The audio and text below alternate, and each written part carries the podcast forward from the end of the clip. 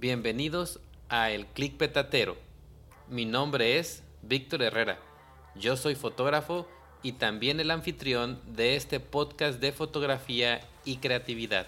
Aquí, cada semana, tendrás la oportunidad de conocer a fotógrafos de renombre y a otros que están empezando, pero que tienen mucho talento. Quiero que escuches sus historias, porque estoy seguro que te van a inspirar. Nos compartirán sus experiencias, consejos y conocimiento para ayudarnos a mejorar en nuestra propia fotografía. Hablaremos de todo, desde la fotografía de bodas hasta el fotoperiodismo, del futuro de la fotografía, de la creatividad y uno que otro tema existencial. Te invito a suscribirte al podcast y no perderte ninguno de los episodios. Si te gusta lo que escuchas, te agradecería mucho si calificaras el podcast en tu plataforma de preferencia. También puedes enviarnos tus preguntas y sugerencias a través de nuestro número de WhatsApp más 52, que es el código del país, y el número 961-359-4972. Estoy ansioso de conectar contigo y escuchar tu opinión. Empecemos sin más rodeos el capítulo de hoy.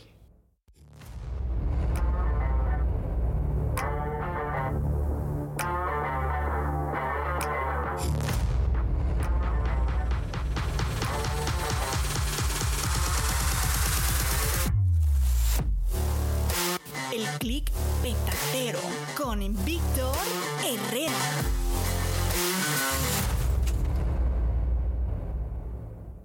Bienvenidos a un nuevo episodio del Click Petatero.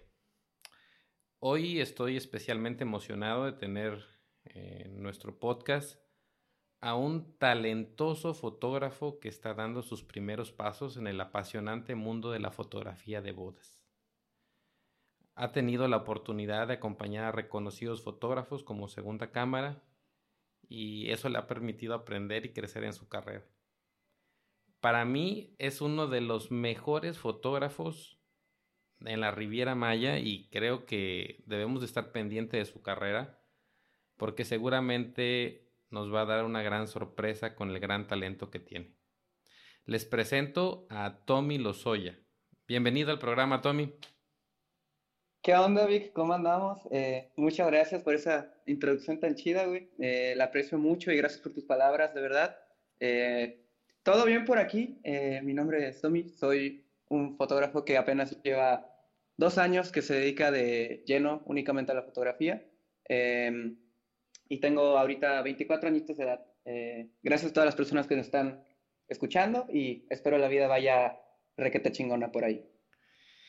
Eh, sí, eso es algo sorprendente porque tienes dos años, pero has crecido pues a pasos agigantados.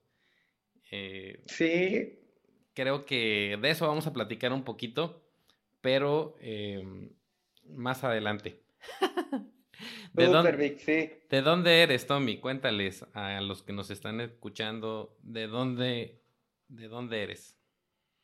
Soy aquí orgullosamente de Mexa, obviamente. Eh, nací en la Ciudad de México. Eh, a los eh, hace, habrá sido como a los cinco años más o menos fue que nos movimos para acá. Bueno, hubieron ahí varias ciudades de intermedio, pero llegamos a Mérida, Yucatán, eh, cuando la ciudad era súper, súper, súper pequeña.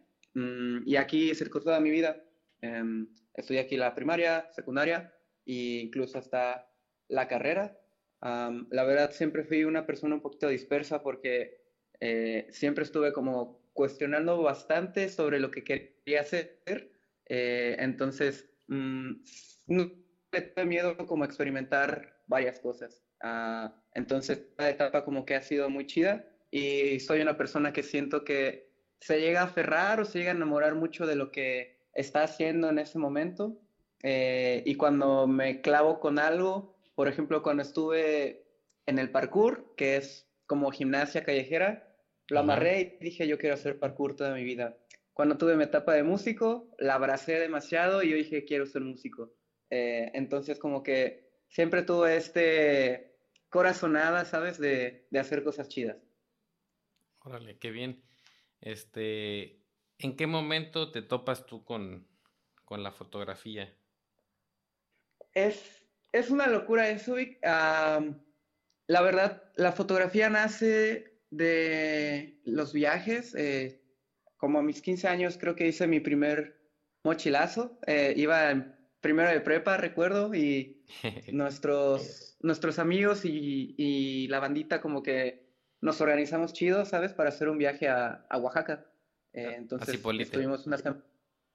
No, fíjate, fuimos más como a la playa no tanto, porque estamos bien morros, entonces nos fuimos más como para el centro de Oaxaca y toda esa parte de por allá. Eh, entonces organizamos como todo, la igual escuela como que nos ayudó y pum, dimos como que el primer mochilazo y estuvimos más que nada como Oaxaca, Hierro el Agua, el centro, ¿sabes? Todo eso de allá. Sí. Eh, y ya, ahí estuvimos. Entonces, eh, recuerdo que en mi primer viaje yo nunca, no, tu, no tengo una imagen. O sea, yo en ese entonces creo que ni siquiera tenía celular. Eh, entonces, yo nunca tomé una foto, nadie me tomó una foto a mí. y fue como que cuando pasaron los años, como dos, tres años, me di cuenta de eso. No lo había analizado, de hecho, de que no tenía una foto de mi primer mochilazo, mi primer viaje solo. Eh, y bueno, la vida me llevó como que a viajar un poquito mientras estudiaba y la verdad, viajar para mí siempre fue como que algo muy apasionante desde chiquito. Eh, desde los viajes familiares, ¿sabes? Desde los primeros viajes como que me encantaba descubrir. Eh, y ya, ah, después le pedí a mi papá que si me compraba una famosísima GoPro de cuando salió. Me, compró la, la, la Hero 3, pero es, es, es, bien raro, Vic, porque no... Yo no soy un chico mucho como de, de pedirle cosas a mis papás, ¿sabes?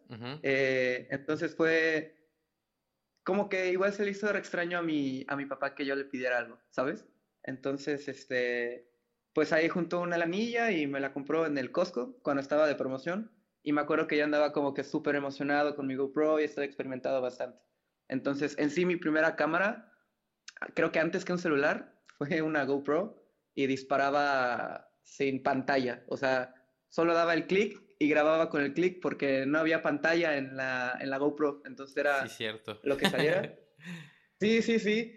Y pues en, en cierta forma esa fue como mi primer cámara.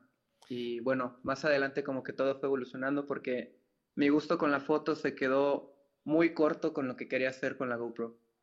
¿Qué estudiaste, Tommy?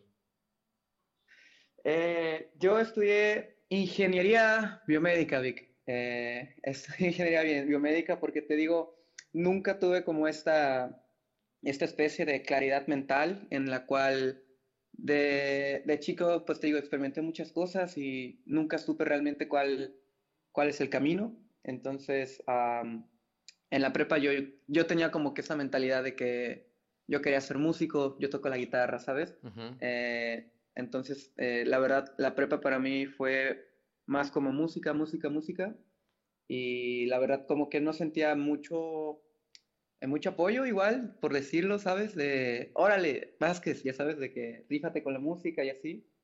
Em, entonces, como que no tuve en cierta parte apoyo y yo estudié ingeniería biomédica, la verdad, por, porque como sentía que era como que la carrera tendencia en ese entonces, como de que, oh, ingeniería biomédica, mucho trabajo y las cosas están bien locas por ahí, ¿sabes?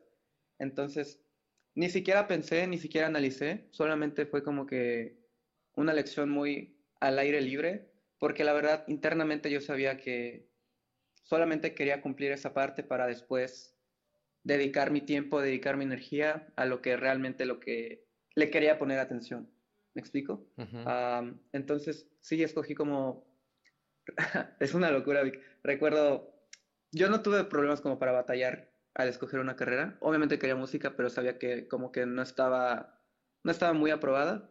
Entonces, cuando fui a, a, las oficinas de la escuela en donde estaba biomédica, eh, el instructor como que me, me, ¿cómo decirlo? Me hizo una especie de entrevista, ¿sabes? Para ver más o menos mi perfil y así. Yo llegué en cero, la verdad. Y hasta como que el instructor se quedó un poco de que, wow, no sabe nada este chico. Y me mandó unas eh, ligas como de YouTube y algunos, algunas cosas por leer que me envió mi correo y me dijo, mira, si quieres léelos y después ya como que platicamos y te inscribes, ¿sabes? Y me llegó ese correo que la verdad jamás abrí.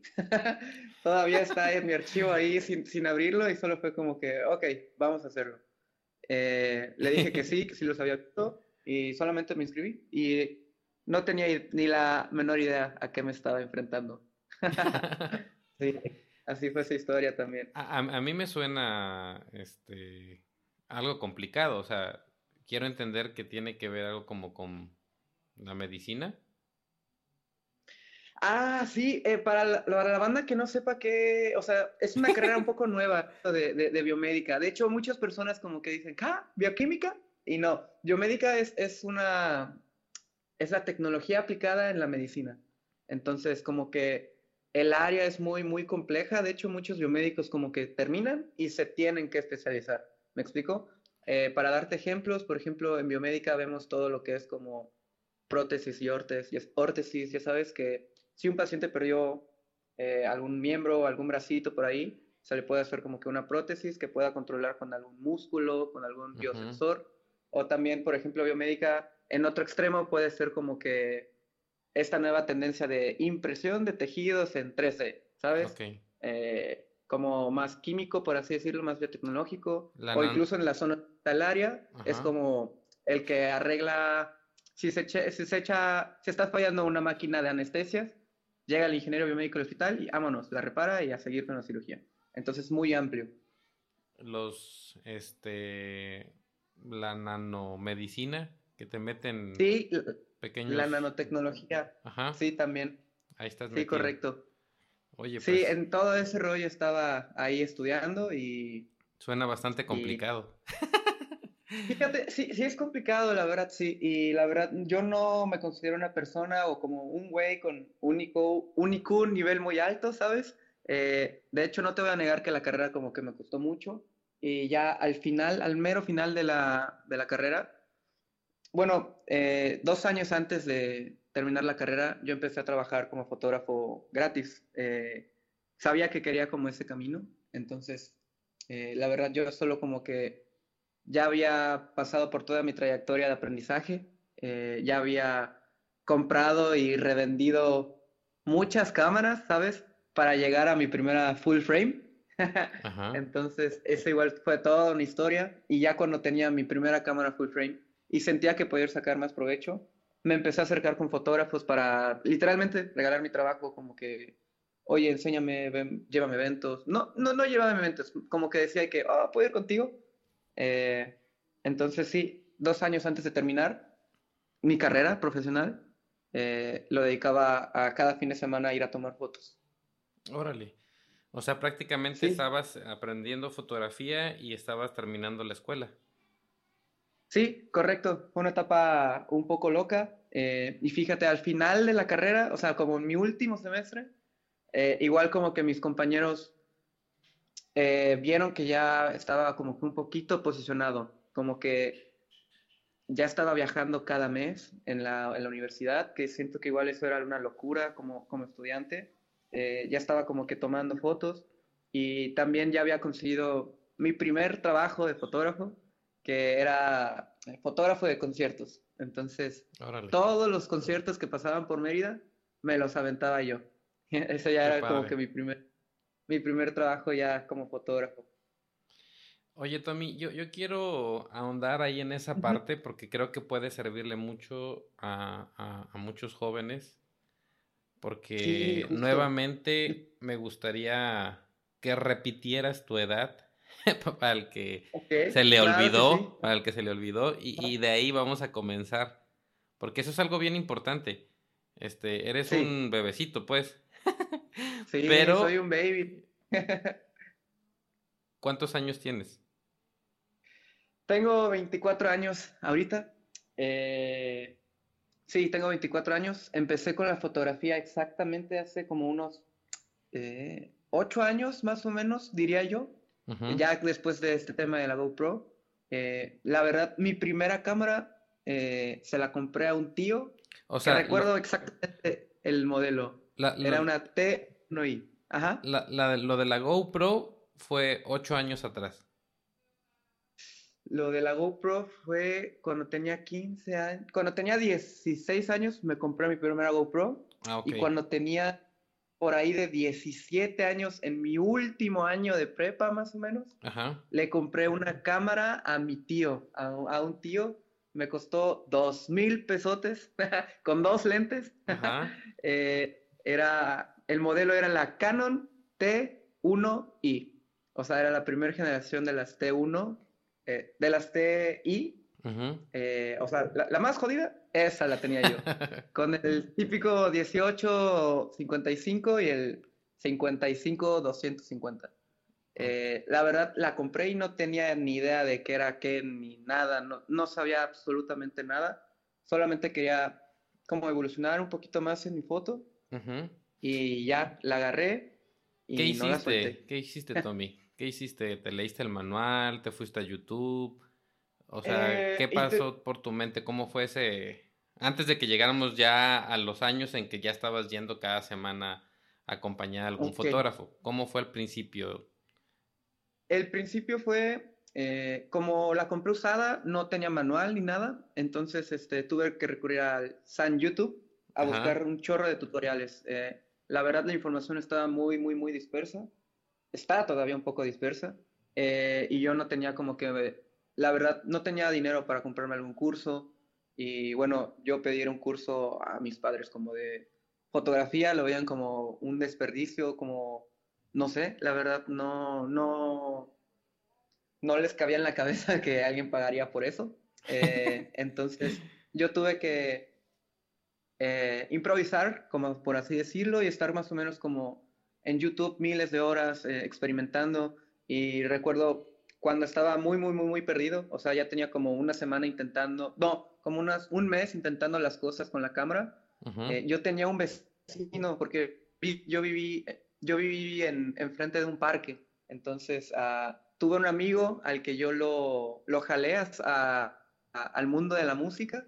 Eh, saludos al, a Rui Canul, que fue mi primer medio profecito ahí de, de foto. Ajá. Y yo sabía que él sabía un poco de, de la cámara, él sabía un poquito y así. Eh, y ya le dije de que, oye, me acompañas aquí al parque y me explicas un poco de cómo funciona esto. Y ya fuimos al parque ahí afuera de la casa y me dio una explicación como que más presencial, resolvió mis dudas y este, comprendí más, eh, comprendí un poquito más sobre lo que estaba pasando. Ya lo único que, me, que se me dificultaba era el tema como de los botones, como de ya tenía un poquito más el concepto, pero expresar lo que quería yo hacerle a la cámara con mis manos Sí. era lo que me complicaba un poquito. Eh, y la verdad ya a partir de ahí fue como que más práctica, más YouTube y más YouTube y más práctica. Eh, y ya después, pues sí, eh, empecé a ahorrar. La verdad, siempre he tenido como esta cultura un poquito como de, de ahorrar y empecé a mover mucho, como que empecé a vender un lente para comprarme otro y probarlo y después lo vendía y después cambiaba de cámara y así, la verdad, por mis manos pasaron demasiadas cámaras usadas porque de nuevo no tenía como mucho, mucho presupuesto para llegar y comprar la cámara de mis sueños, ¿sabes? Sí. Eh, y fue toda una trayectoria también eso. Oye, Tommy, entonces, eh, podemos decir que realmente tu escuela fue YouTube y practicar al principio. Sí, no es el, el método más efectivo, diría yo. Eh, bueno, si estás, si estás chavito y sí tienes mucho tiempo, sí lo es. Eh, pero la verdad, eh, sí me hubiera gustado como, ya que pasó el tiempo, Vic, la verdad, ¿Así? sí me hubiera gustado como haber tomado un curso que me explicara bien a fondo, a raíz todo. Em, pero igual disfruté mucho la etapa del aprendizaje. Va. Ahora, dos años atrás, es decir, cuando tenías 22 años, es que empiezas a pues acompañar al- a, a algún fotógrafo. ¿Cómo le haces? Porque Uf, digo, digo, este, yo lo sé porque me ha Claro. tocado vivirlo, pero estoy seguro que la gente que nos escucha muchas veces eh, se le hace como que algo imposible, ¿no? Pero ¿cómo le Sí. hiciste? ¿Qué fue lo que hiciste? Vale. A ver, cuéntales. Ok. ahí les da, ahí les da, ¿cómo, cómo le hice? Este, primero que nada, yo ya sentía seguro mis tiros, ya sentía como que tenía cierto nivel, pero la verdad para llegar a, ese nivel me costó mucho, Vic. Eh, en segunda, hubo una, hubo este, ah, bueno, en plena pandemia hubo este, esta aplicación que se puso de moda, eh, que se llama Clubhouse, que de ah, hecho ahí fue donde, donde te conocí, Vic. Te conocí en Clubhouse, en estos salones, eh, y en ese entonces yo como que sí querías empezar a hacer bodas, ahí yo no había hecho ninguna boda en mi vida, pero la verdad les tenía miedo, como que sentía que la fotografía, bueno, más bien la fotografía de bodas es algo muy complejo, ¿sabes? De que es la mezcla y la suma de un chingo de tipo de fotografías, como arquitectura, eh, como detalles, ¿sabes? Tipo producto, por así decirlo, eh, documental, eh, retratos, dirección, no sé, lo veía como que un, mundo de posibilidades y como que yo ya tenía esa, esa espinita de empezar a hacer bodas, ¿me explico? Y me empecé a clavar como en cada cosa, ¿sabes? De que empecé como que a dominar retrato, empecé como a dominar arquitectura, empecé como a dominar estas cositas que sentía que iban a ser necesarias que yo tuviera para el día de una boda. Entonces, mucho antes de irme a una boda, yo ya tenía como que un conocimiento muy, muy, muy en claro, eh, gracias a esas pláticas en Clubhouse, gracias a los podcasts, gracias a los videos detrás de cámara que vi de una boda. Y yo en mi mente, mucho, mucho antes de ir a una boda, ya tenía la estructura, ya sabía qué era cada cosa, qué era un getting ready, qué era un first look, cómo funcionaban los tiempos. Ya tenía como que, yo ya había vivido una boda en mi mente, ¿sabes? Solamente era cuestión de ir al campo y ya empezar a disparar con seguridad. Eh, y bueno, muchas gracias a esta aplicación, muchas gracias a Tai, que también como que fue una de las personas que siento que me inspiró a realmente hacer una boda. Y eh, curiosamente, mi primera boda, yo iba a ir de segunda cámara, eh, pero por azares del destino, creo que sí terminé un poquito más como de, de primera cámara. ¿Cómo fue? Justamente por esto porque acompañé a un, fotógrafo que no hacía tantas, tantas bodas, ¿me explico? Eh, y yo al momento de hacerle, e, él, hacía más como conciertos, como, mm, como más lifestyle, ¿sabes? Y muy rara vez hacía bodas. Entonces yo le dije, oye, te acompaño a una boda eh, para que yo pueda probar un poquito. Y ya hice mi primera boda, pero gracias a todo este conocimiento, eh, obviamente yo no, yo no me le metía, sino yo, yo iba con él y le proponía, ¿sabes? De que, oye, este, está esto en la boda que es el getting ready, y que podemos hacer como que los detalles de la novia mientras se arregla y después hacemos un first look.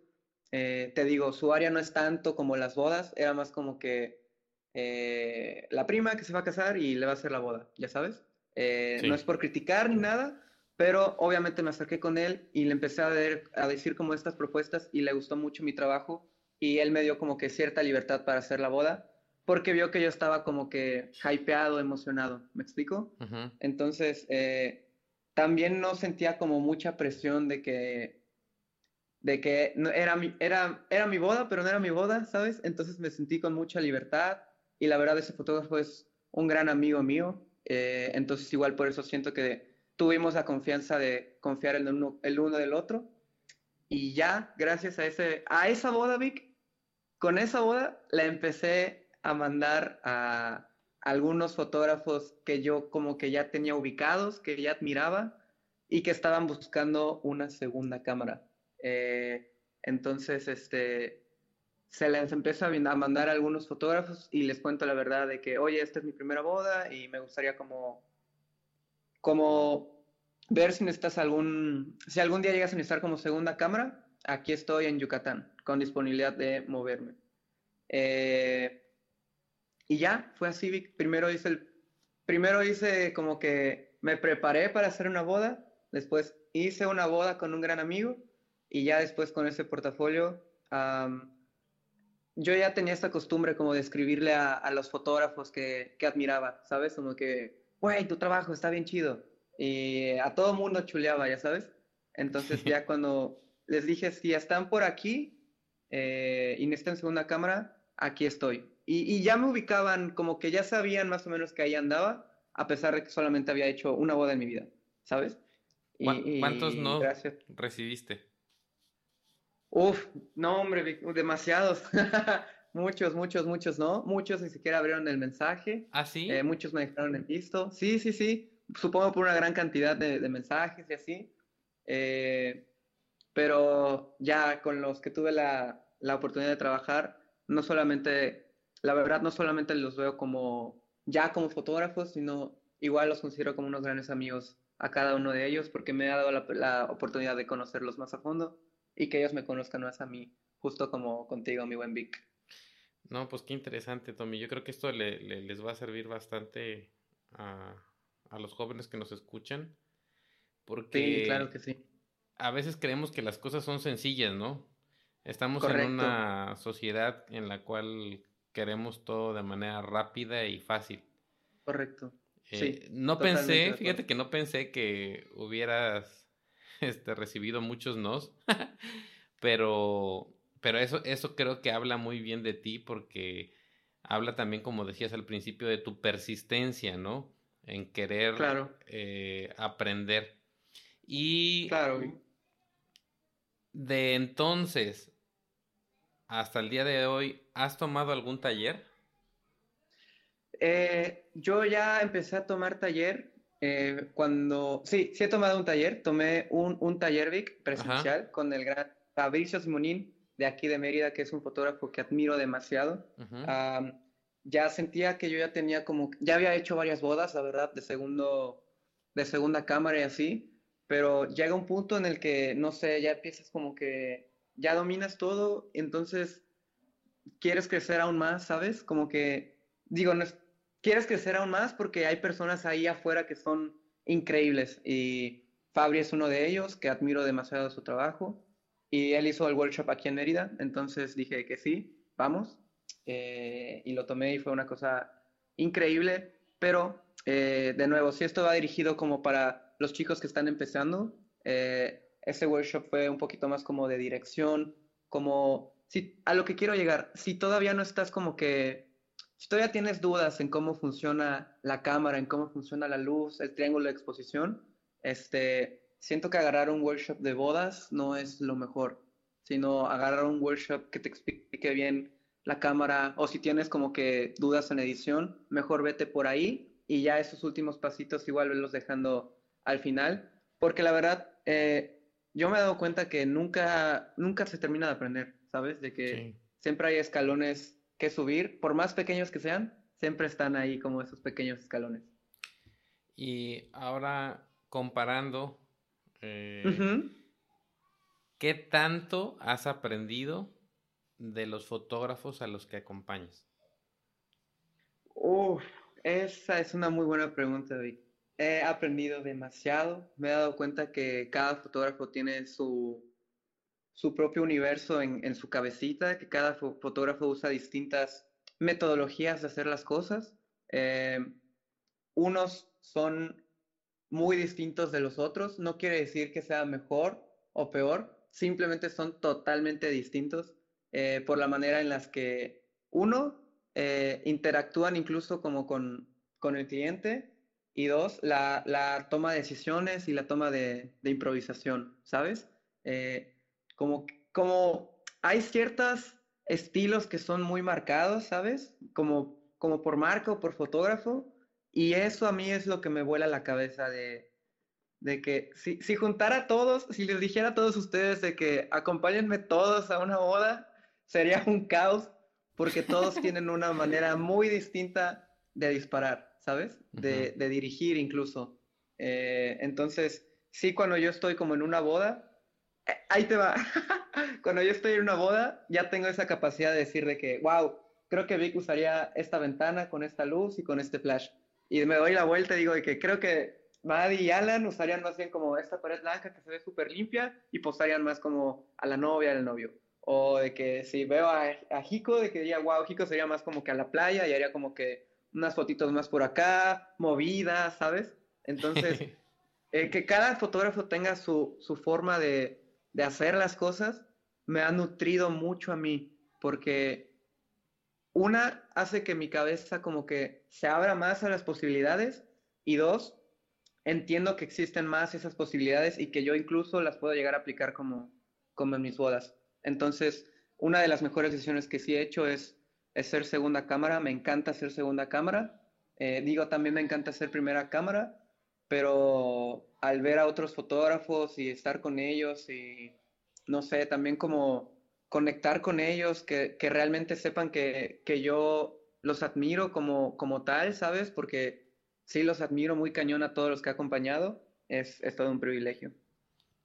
Fíjate, Tommy, que estoy totalmente de acuerdo contigo.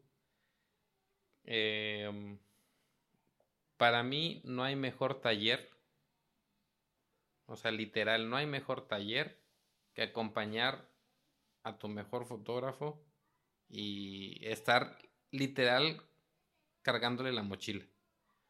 O sea, eh, cuando yo comencé eh, en, la cuestión de la fotografía, bueno, tú todavía tuviste la ventaja porque eres un niño, como decíamos, un bebecito, y pues ya te tocaron este, redes sociales, ya te tocaron ver más videos y todo.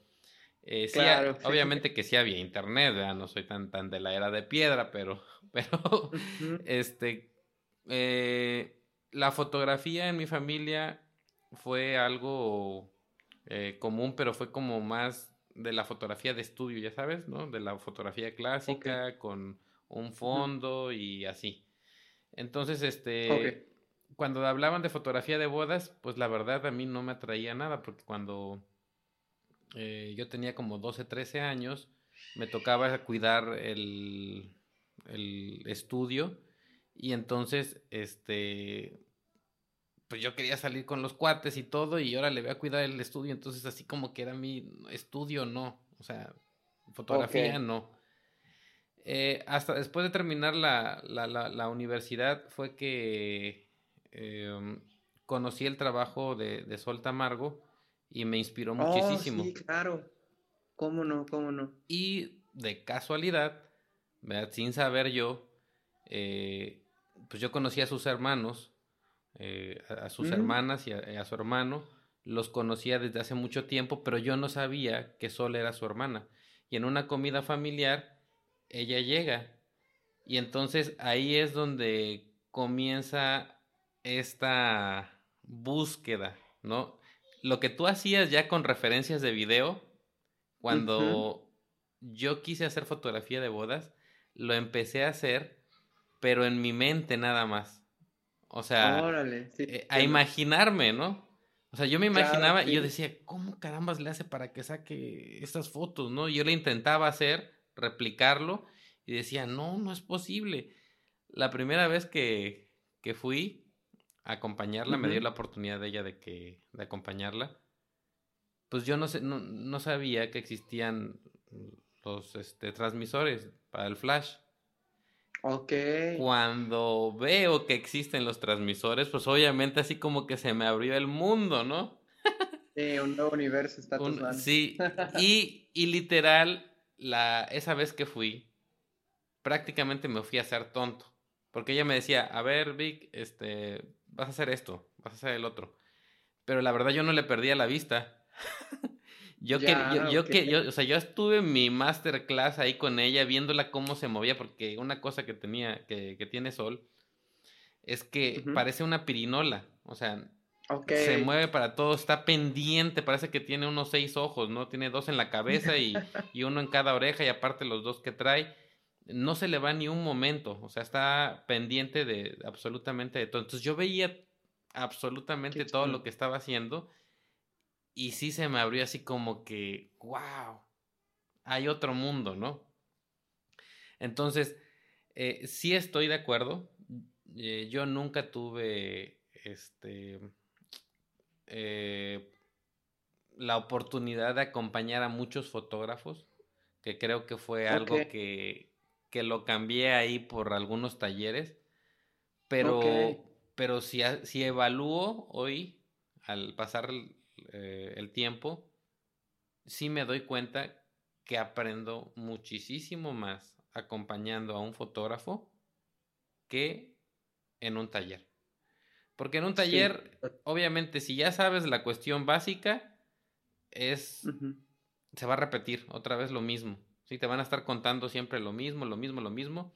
Pero cuando tú ves al fotógrafo en acción, como bien decías ahorita, tú dices, ah, no, mira, este, por ejemplo, referencias así tengo, bueno, Sol haría esto, Brett Butterstein haría esto, este, no sé, ya, ya tienes como que esa eso en tu mente y sabes como que resolver los problemitas que se te van enfrentando.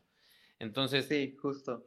Definitivamente a los que nos escuchan, chicos y chicos y grandes, ¿no? Porque también no necesariamente alguien joven eh, que está empezando en la fotografía, puede ser que ya alguien con más años esté empezando en la fotografía y quiera eh, pulir su trabajo, lo mejor es siendo segunda cámara. Y eh, es muy interesante en el caso de Tommy, que pues obviamente ya ha recibido varios nos, ¿no? Y eso, la verdad, habla muy bien de ti. Me tocó en el caso de Willy, de William Sánchez, un gran amigo, que también igual él, chavito, comenzó este, en la fotografía y precisamente hizo lo mismo, eh, yendo con, con, otros fotógrafos. Y, pues hoy por hoy es un, es un monstruo de fotógrafo, ¿no? Eh, chido. Creció enormemente y aprendió porque ese Willy es, una esponja, ¿no? este, entonces, es muy bonito. Creo que ahí estoy de, estoy de acuerdo contigo y lo recomiendo. Esa, es, una de las razones por las cuales también quería platicar contigo y que creo que puede ser muy, muy importante para la gente que nos escucha. Eh, que no tengan miedo, porque en muchos talleres te van a decir, eh, no regales tu trabajo. Este, nunca lo regales, nunca vayas de, este, ¿cómo se llama? De segunda cámara, pero pues es la manera en como aprendemos, ¿no? A lo mejor es la, la parte más difícil, como bien dijiste, Tommy, porque no es nada fácil que te estén diciendo que no, que no, que no te vean los mensajes, que te bateen, pero a la larga, eso te va a, te va a brindar una cantidad enorme de, de conocimiento. Y ahora, ya más grande, ya en, en, esta época, me ha tocado a mí eh, acompañar a otros fotógrafos, pero que se dedican a otro tipo de fotografía totalmente diferente. y, eso te lo recomiendo mil, Tommy, porque te abre, o sea, el mundo y dices, ¿cómo es posible? Esto siempre ha existido y nunca lo, nunca lo supe, ¿no? Sí, no manches, me imagino, andas ahí ondeando como que imaginando otro tipo de foto y así puedes empezar como a, combinar, entonces me imagino que sí debe ser como otro mundo también. Claro, sí. Este, para los que nos están escuchando, me gustaría que, que sigan a Tommy en, en ah, Instagram. muchas gracias. Está como querido.tommy-bajo. Ese es el. Correcto. El de, el de, bodas, ¿no? Porque aparte. Ese es el de bodas, como la canción. Ajá, exacto. Este, porque también está mi querido Tommy. No, está el de Tommy Lozoya, ¿no? Que ese es el personal. Pero bueno, si quieren ver su trabajo de bodas, eh, lo van a encontrar aquí en querido.tommy-bajo. A mí, este, el, las fotitos del, del carrito, el carrito rojo. ah, este, chido, sí, muchas gracias. Están padrísimas. Están padrísimas.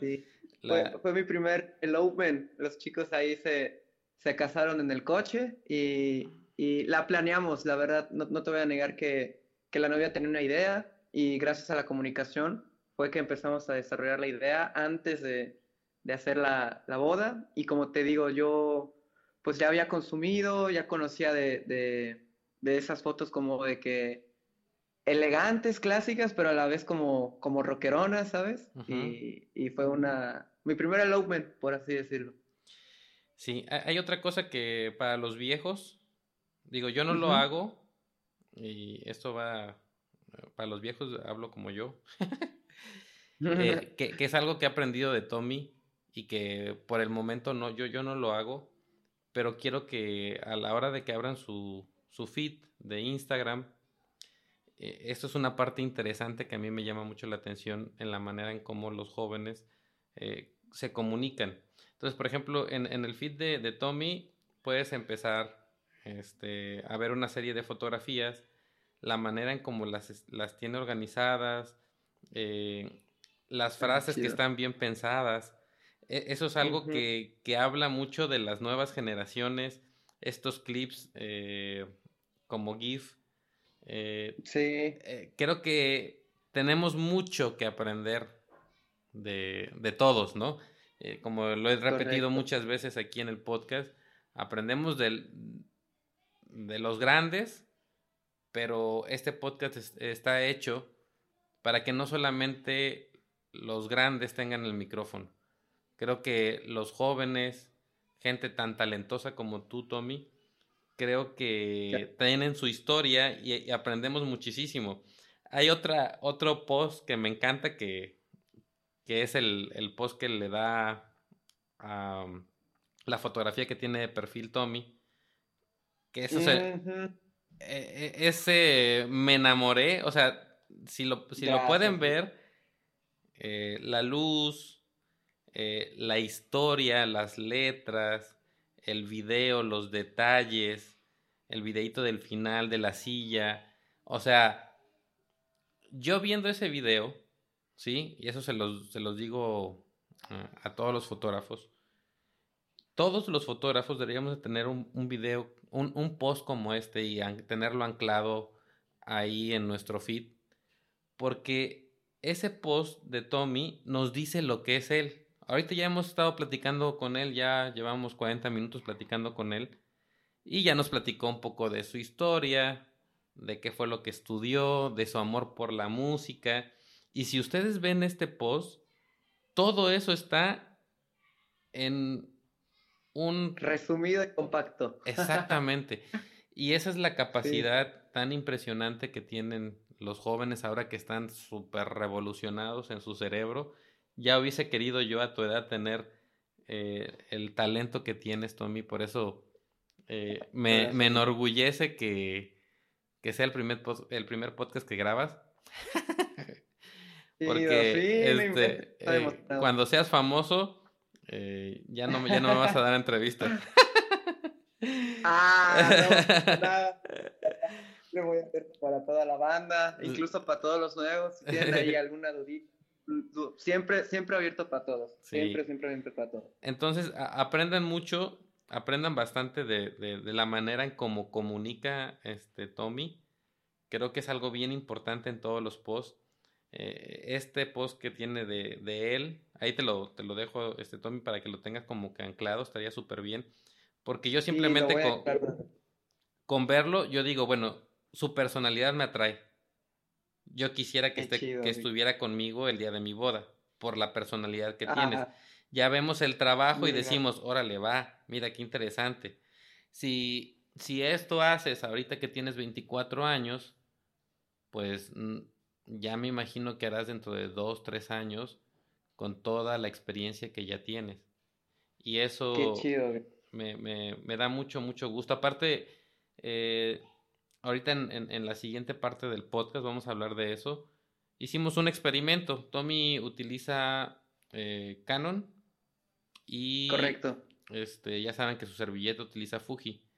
Entonces, eh, fue un show por, una por cuestiones de logística ahí para que llegara una cámara eh, el, día de, el día que tuve una boda en, en, Cancún.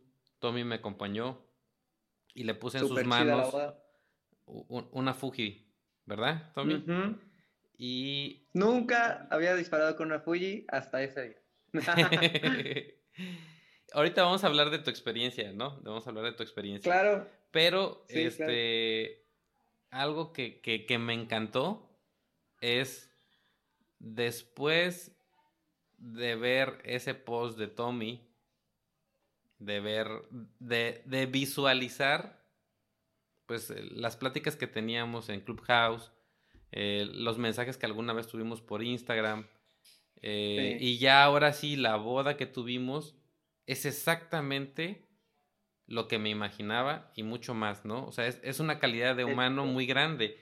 Y, por eso digo que, que, todos deberíamos de tener un, un post como ese que diga quiénes somos. Eh, justo. Eh, justo, ¿no? Como eso. Pero bueno, esa es la capacidad que, que tienen los jóvenes para, para sintetizar, para poner las palabras adecuadas, saber en qué momento utilizo una fotografía, en qué momento utilizo video.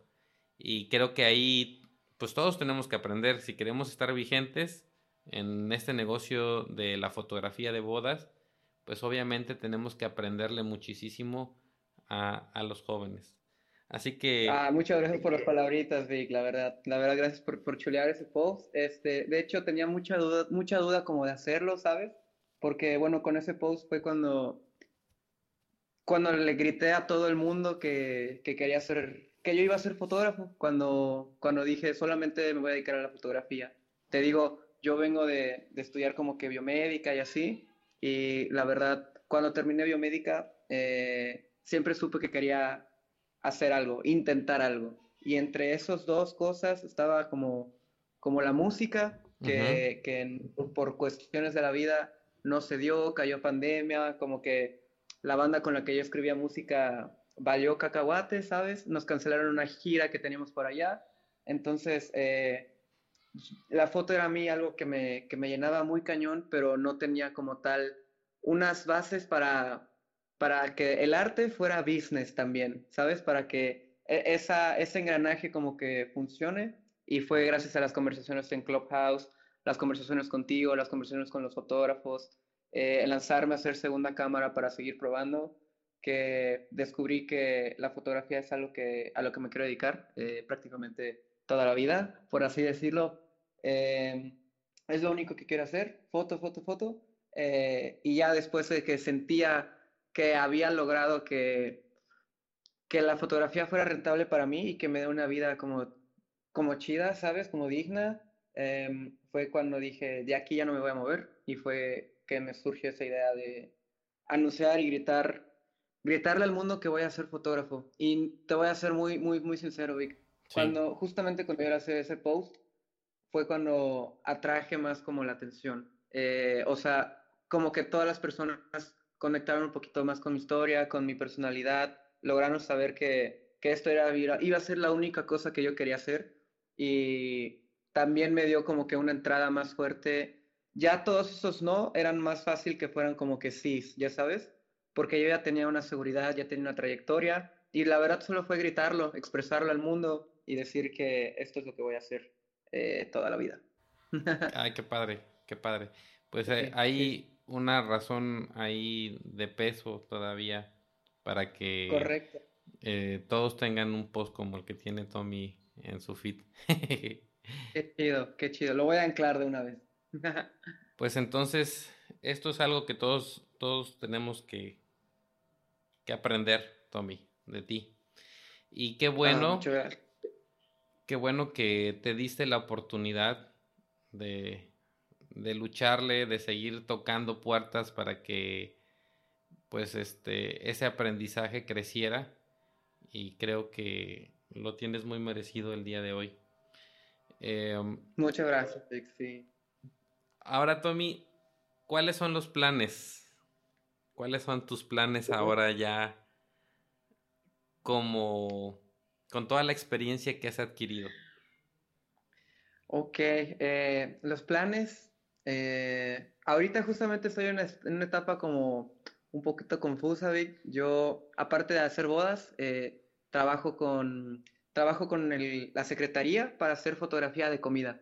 Entonces, entre semana, entre semana me dedico a viajar por todo Yucatán y básicamente lo que hacemos es documentar toda la gastronomía yucateca que hay en el estado entonces, eh, han sido ya unos, unos ocho meses que estoy ahí, viajando por toda Yucatán, conociendo a los locales para documentar su gastronomía.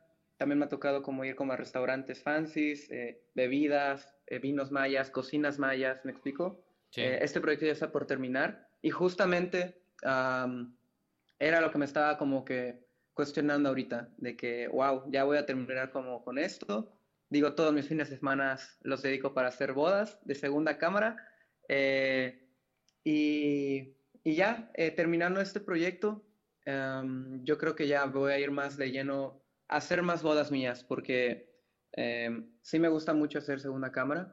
Eh, sí he hecho muy buenos amigos y así, pero yo creo que ya es momento de que yo empiece a elevar el flujo de mis bodas, de mis clientes.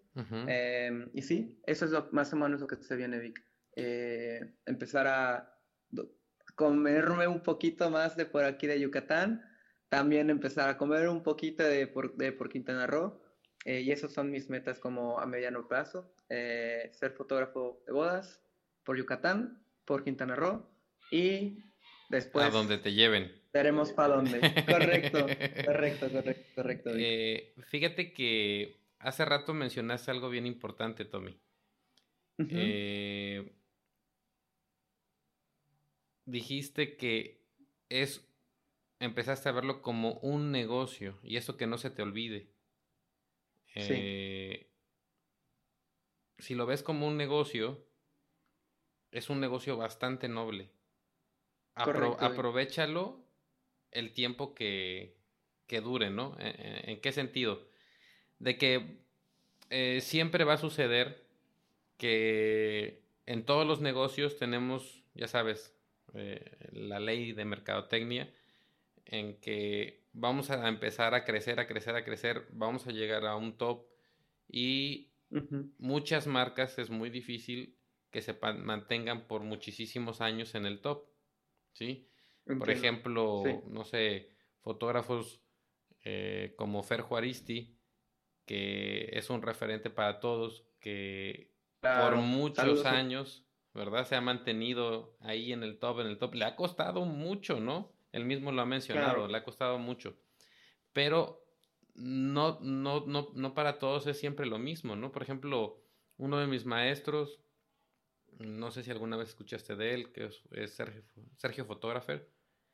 Eh, él fue un gran fotógrafo, estuvo como mejor fotógrafo del mundo, este, y llegó el momento en que estuvo en la cima y ¡prum! se desapareció, ¿no? Órale. Entonces, eh, ¿qué quiero decir con esto? Que lo veas como un negocio. Y en el momento en que estés arriba, ahorra e invierte en otras cosas, en otros negocios. Correcto. Eh, o sea, viéndolo como un negocio. ¿Por qué? Porque eh, para que no dependas de un solo negocio. Claro. no poner todos los huevos en la misma canasta. Exactamente, exactamente. Eso es lo que te iba a decir. Mi papá me dijo justo eso, ¿no? No poner los huevos ah, en la misma canasta. Entonces, el día de mañana que no tengas chamba eh, este, ¿cómo se llama? En, la fotografía por alguna situación como tuvimos en la pandemia, pues tienes un, una segunda arma, una tercera arma. Eso es bien importantísimo, ¿no?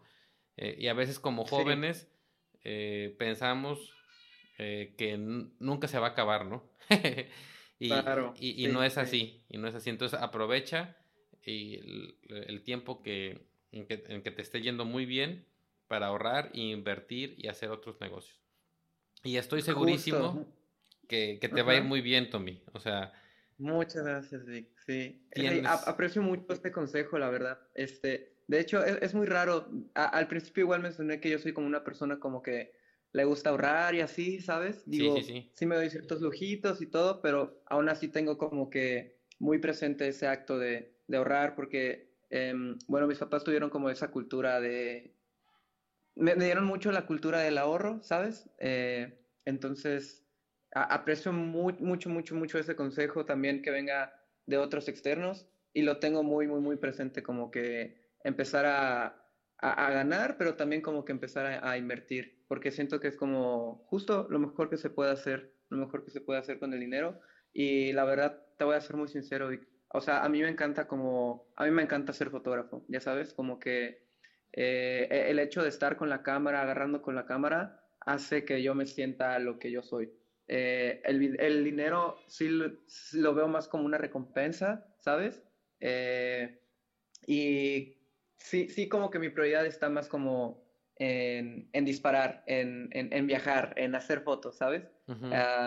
entonces, este, sí, con, con, eso como que sí lo he estado ahorrando y así, y para empezar como con, con otros proyectos. Y justamente tuve esa, llegué a tener como esta controversia, por así decirlo, en cuando, cuando quería que todo engrane, que todo funcione, como hacer todo rentable, eh, en el que sentía que mi, que mi fotografía como que tenía que tener más un sentido artístico que, que un sentido monetario. Y esto igual como que lo comento por ahí, si hay unos chicos que están perdidos, que están como que igual como que, que no, no saben hacer como, como mezclar esto eh, justo lo que, lo que Víctor dijo de que sí está chido tener como que esa visión artística, pero también es muy importante que tengan la versión de la fotografía es un negocio, que eso es algo que siento que a muchos les va a costar, como, como soltar, como aceptar, ¿sabes?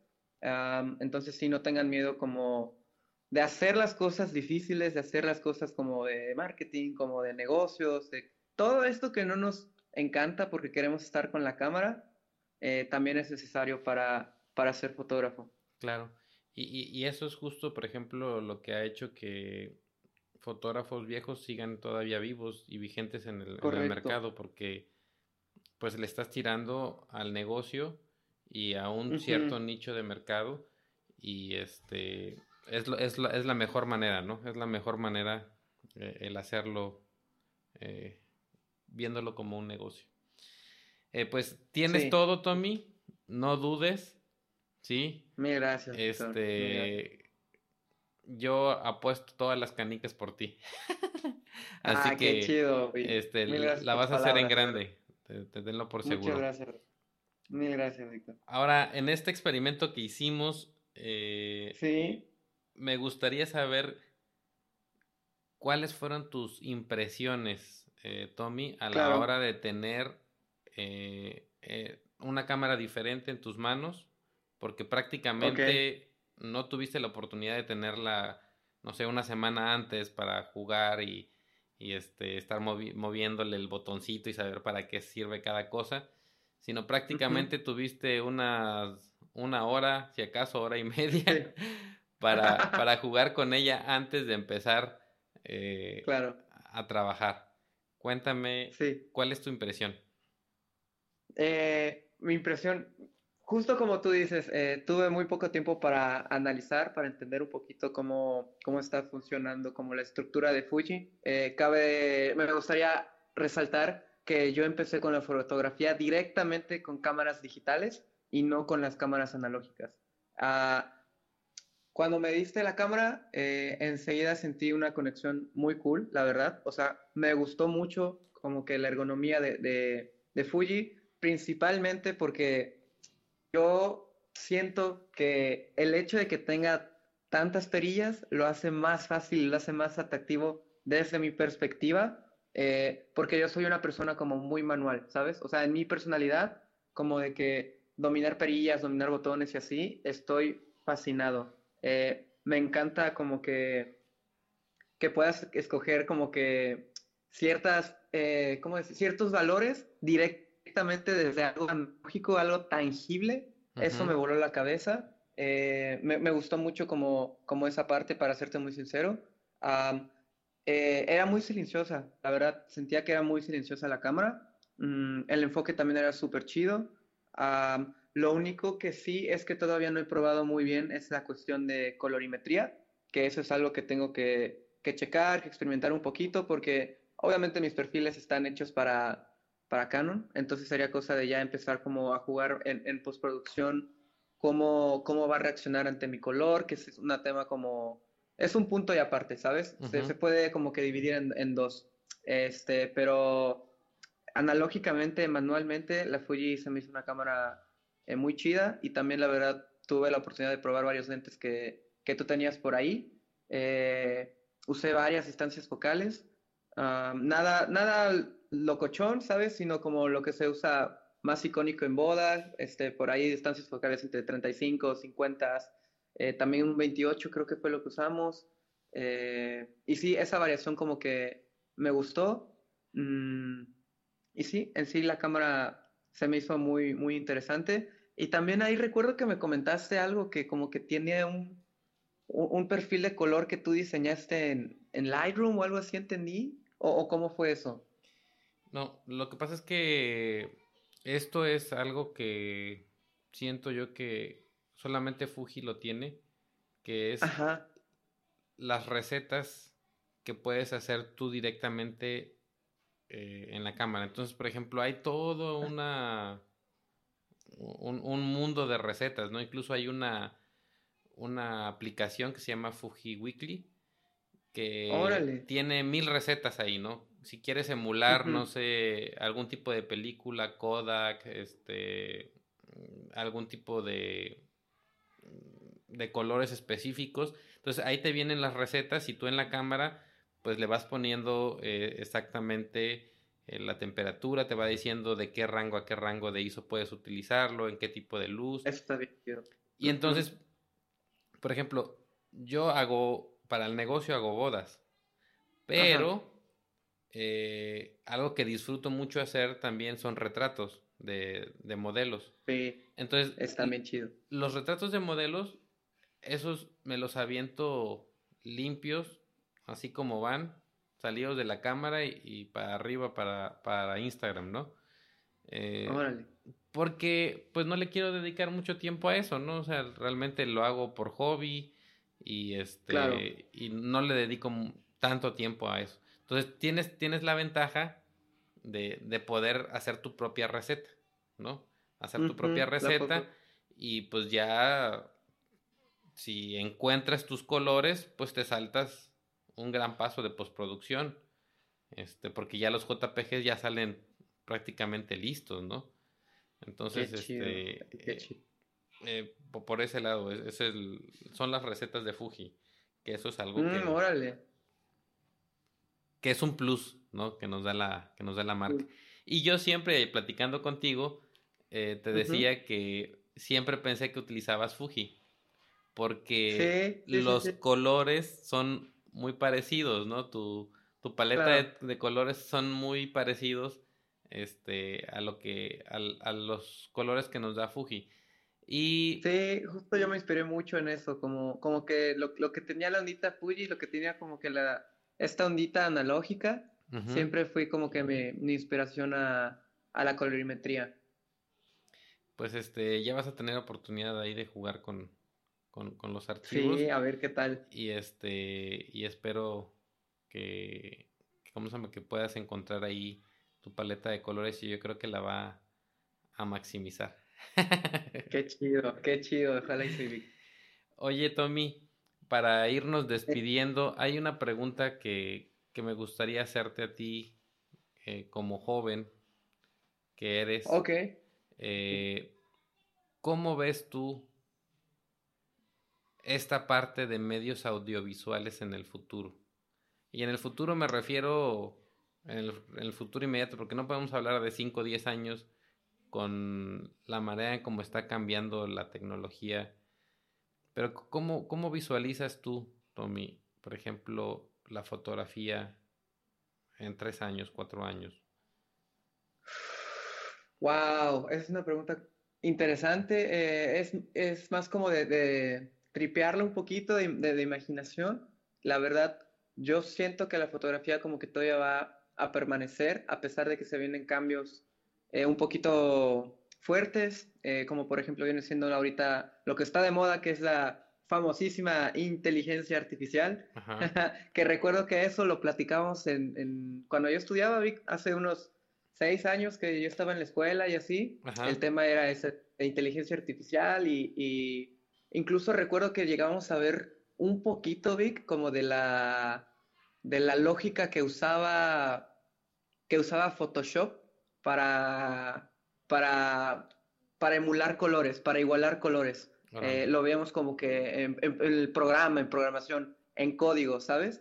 Eh, y, veíamos como que textualmente qué hacía el contraste en el histograma y como que todos los bits cómo se expandían, ya sabes.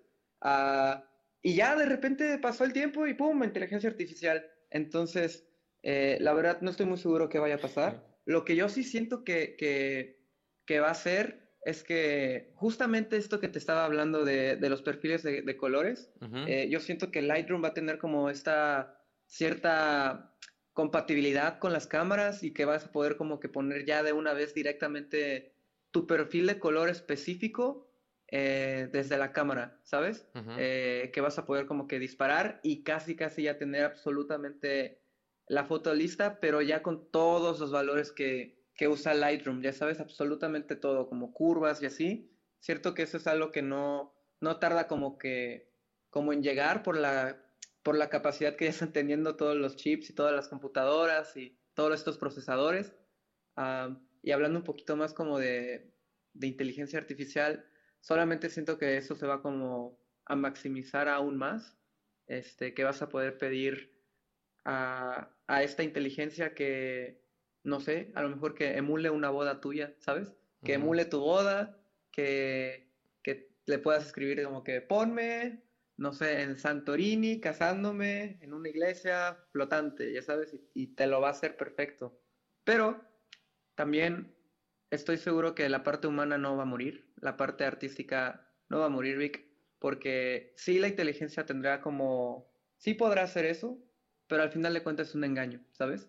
Al final de cuentas es como algo que nunca pasó, algo que nunca estuvo, algo que solamente fue creado por una, por una máquina y lo humano, lo real, este, prevalecerá.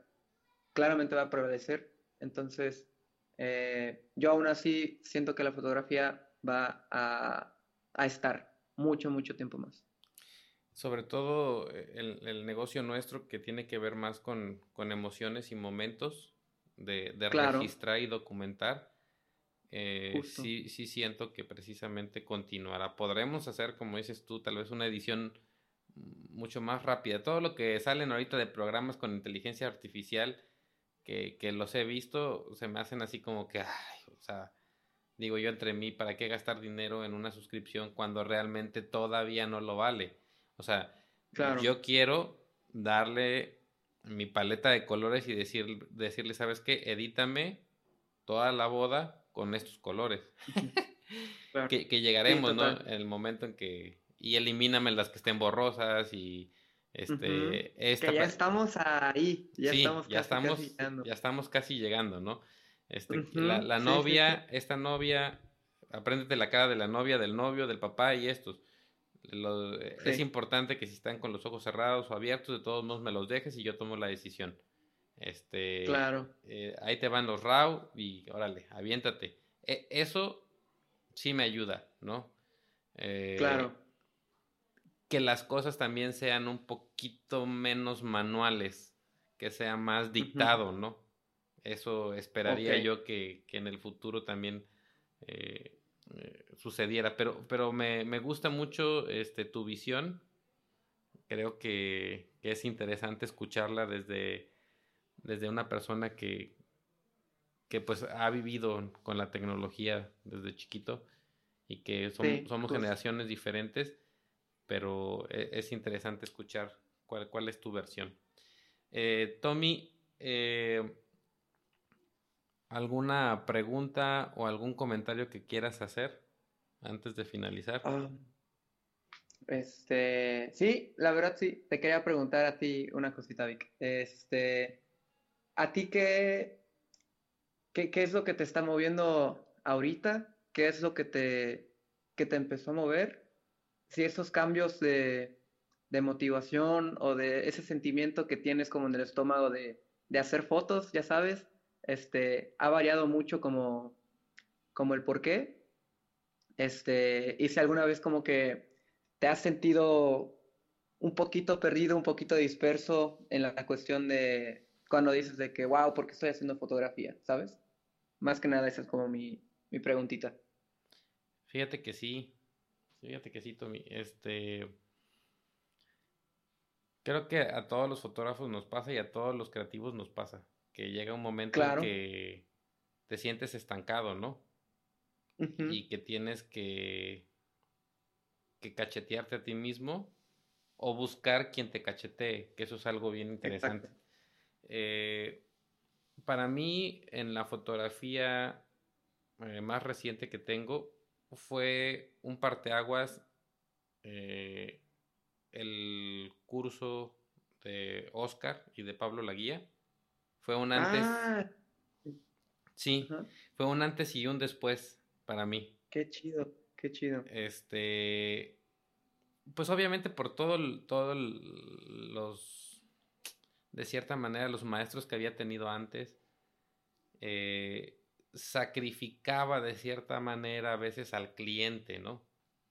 Y, lo que platicábamos ahorita, verlo como un negocio, que es algo que hemos repetido constantemente aquí en el, en el podcast, que trabajamos para el cliente, ¿sí? Claro. Y, y por ejemplo, en el caso de Pablo y de Oscar, me decía, bueno, ¿por qué no mueves a la novia aquí, a donde está una mejor luz? ¿Por qué no pones a la novia en lugar del cuarto horrible que está, te la llevas a este lugar que está más bonito? Cuando mis maestros anteriores, que eran 100% periodistas, decían, no puedes alterar la realidad, porque entonces eh, eso ya no ya no es este fotoperiodismo. Pero. Claro, ok.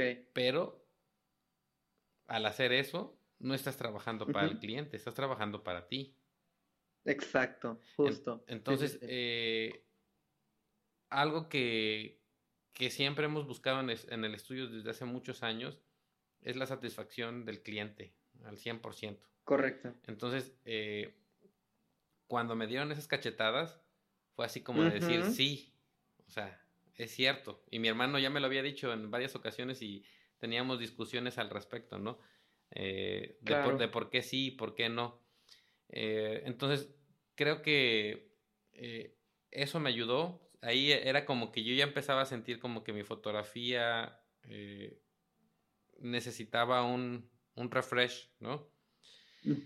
Ah, ahora a diferencia del principio, eh, ahora me llama mucho la atención, más que hacer bodas, escoger las parejas. Qué chido. O sea, no me interesa de dónde son, cómo son, este, negritos, blancos, gordos, chaparros, altos, flacos. Me interesa que se amen. Eso es lo, e, eso es algo bien importante que yo vea que realmente hay amor. Número uno. Ok, qué chido. número dos, eh, muchas veces a la hora de platicar con ellos, que tengan una historia padre de vida, ¿no? Eh, por ejemplo, una boda antes de la que me acompañaste, eh, la novia ya, una vez que platicamos, estábamos viendo los paquetes y todo, eh, empezamos a platicar, ¿no? Pues que tienes hijos, sí, yo tengo hijos, y nada, ahí estuvimos como unas dos horas platicando. Y en eso me empieza a contar, ¿sabes qué? Dice, te voy a contar algo que justo hace, no recuerdo si eran dos o tres años, eh, mi hijo murió. Eh, su hijo ya era un jovencito mayor, mayor de 21 años, en los incendios que hubo, eh, se incendió la casa, no le dio tiempo de salir y el muchacho murió. Qué fuerte. Está contando eso ella y yo estoy... ¡Ah! No podía hablar. Me rompió el corazón. Eh, y dije, wow, quiero hacer esta boda. O sea, ya hay más. O sea, antes de que yo llegue a la boda, yo ya quería conocerla, yo ya quería abrazarla, yo ya sabía lo que había pasado. Cuando, cuando llegamos a la boda, eh, ella es peruana y ah, este pues empezamos a, hacer la cobertura, todo. Luego, mm, en la boda, eh, me entero que la hermana del novio es este la reina de un país en África. Entonces había ciertos protocolos como para poder acercarse y tomarle fotos y, ciertas cosas, ¿no? Eh, entiendo. fíjate, ¿cómo, son las cosas, no? Eh, yo me interesé en su historia, me interesé en lo que había pasado ella, en la manera en cómo se habían conocido con su esposo porque era su segundo matrimonio. Y yo dije, esta historia yo la quiero contar, ¿no? O sea, quiero, quiero contar esta historia. Y, lo mismo me va sucediendo con eh, la boda que hice hace 15 días, que fue aquí en Chiapas. Este, ah, unos chicos eh, súper buena onda, con una historia también muy padre. Y, pareciera, ¿no? Que, que, los vas escogiendo. O sea, prefiero tener eh, menos bodas, pero que sean bodas en las que yo me sienta parte de la familia, me sienta parte del, de la historia, que me guste la historia que voy a contar. ¿Me explico? Porque, porque eso siento que al final transmite este, en las fotografías, ¿no? No, no le sufro tanto a, la posada, no le sufro tanto a la mirada, no le, no le sufro tanto a las emociones porque son reales y simplemente estoy ahí para capturar los momentos. Yo casi no hago fotos posadas, tú lo viste, ¿no? O sea, eh, trato más o menos que pues estén ahí platicando aquí y allá los dirijo muy poco para tratar de capturar más eh, las emociones de ellos. Eh, eso es lo que me mueve hoy día, hacer fotografía. Estoy a un pasito de, de ¿cómo se llama? De, experimentar eh, en cuestión de video. Ahorita... Ese, qué chido, man. Ese es el, ese es la, el sueño que, que tal vez tuve hace muchos años.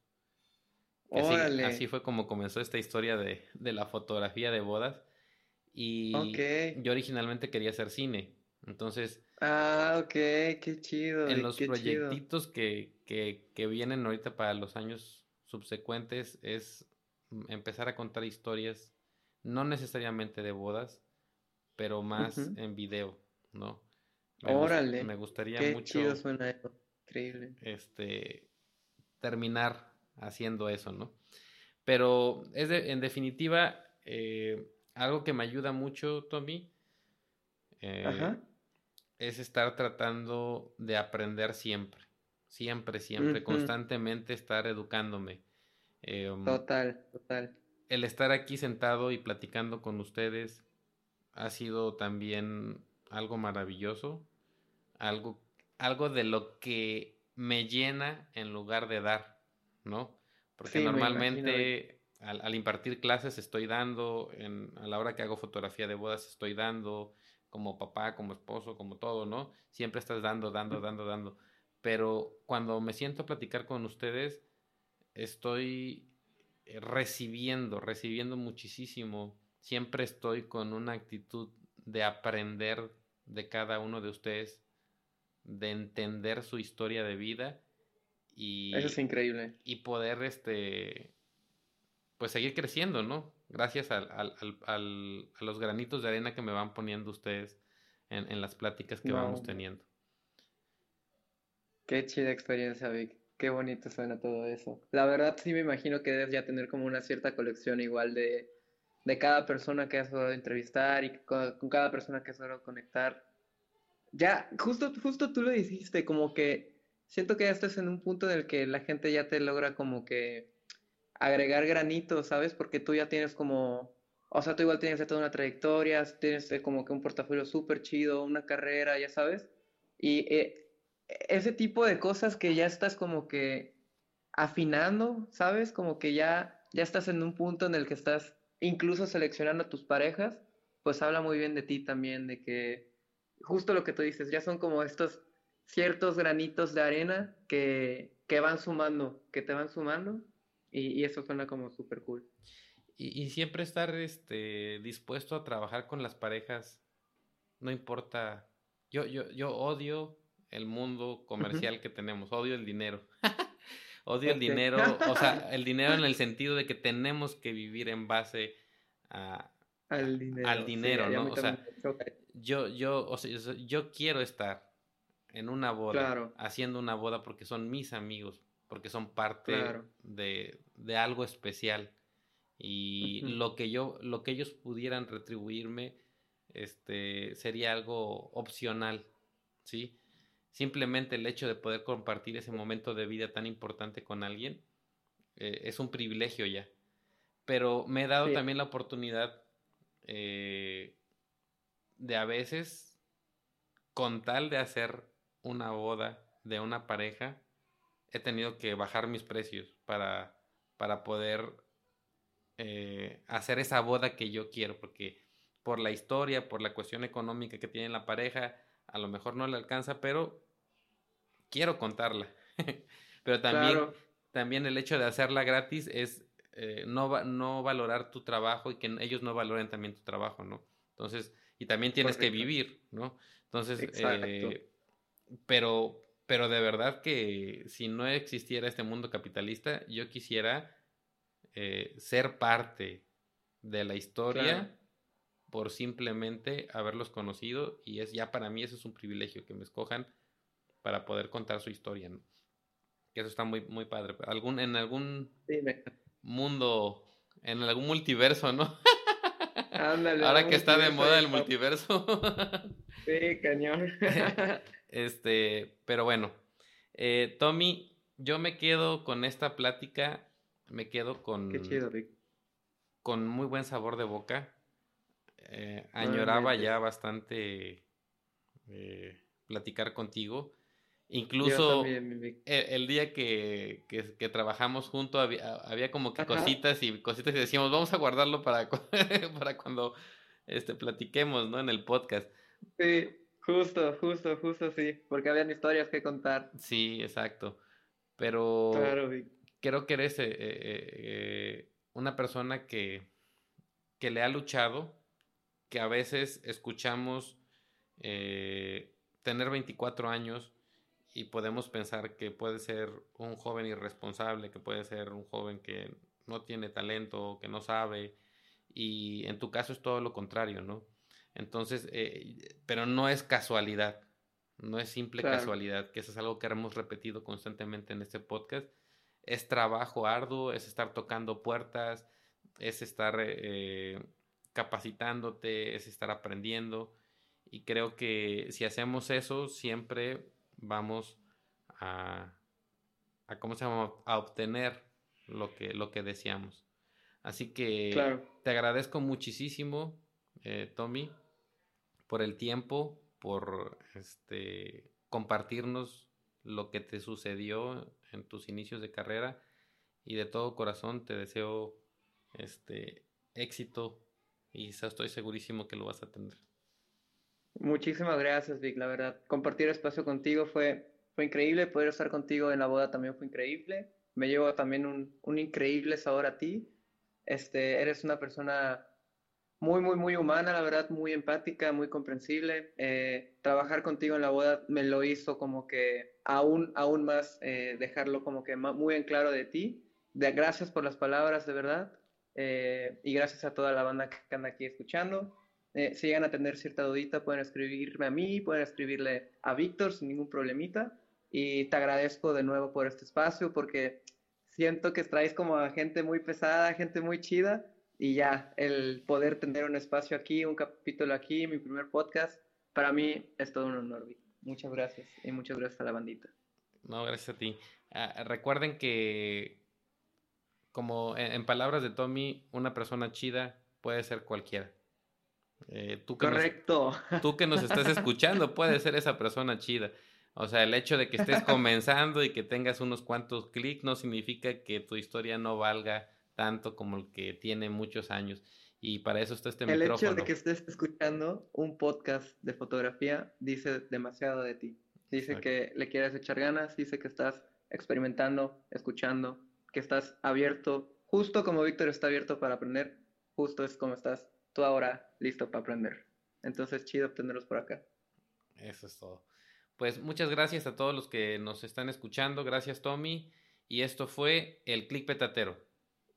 Este podcast es patrocinado por Fujifilm de México y fujiclick.com. Con Fujiclick, captura el mundo como nunca antes.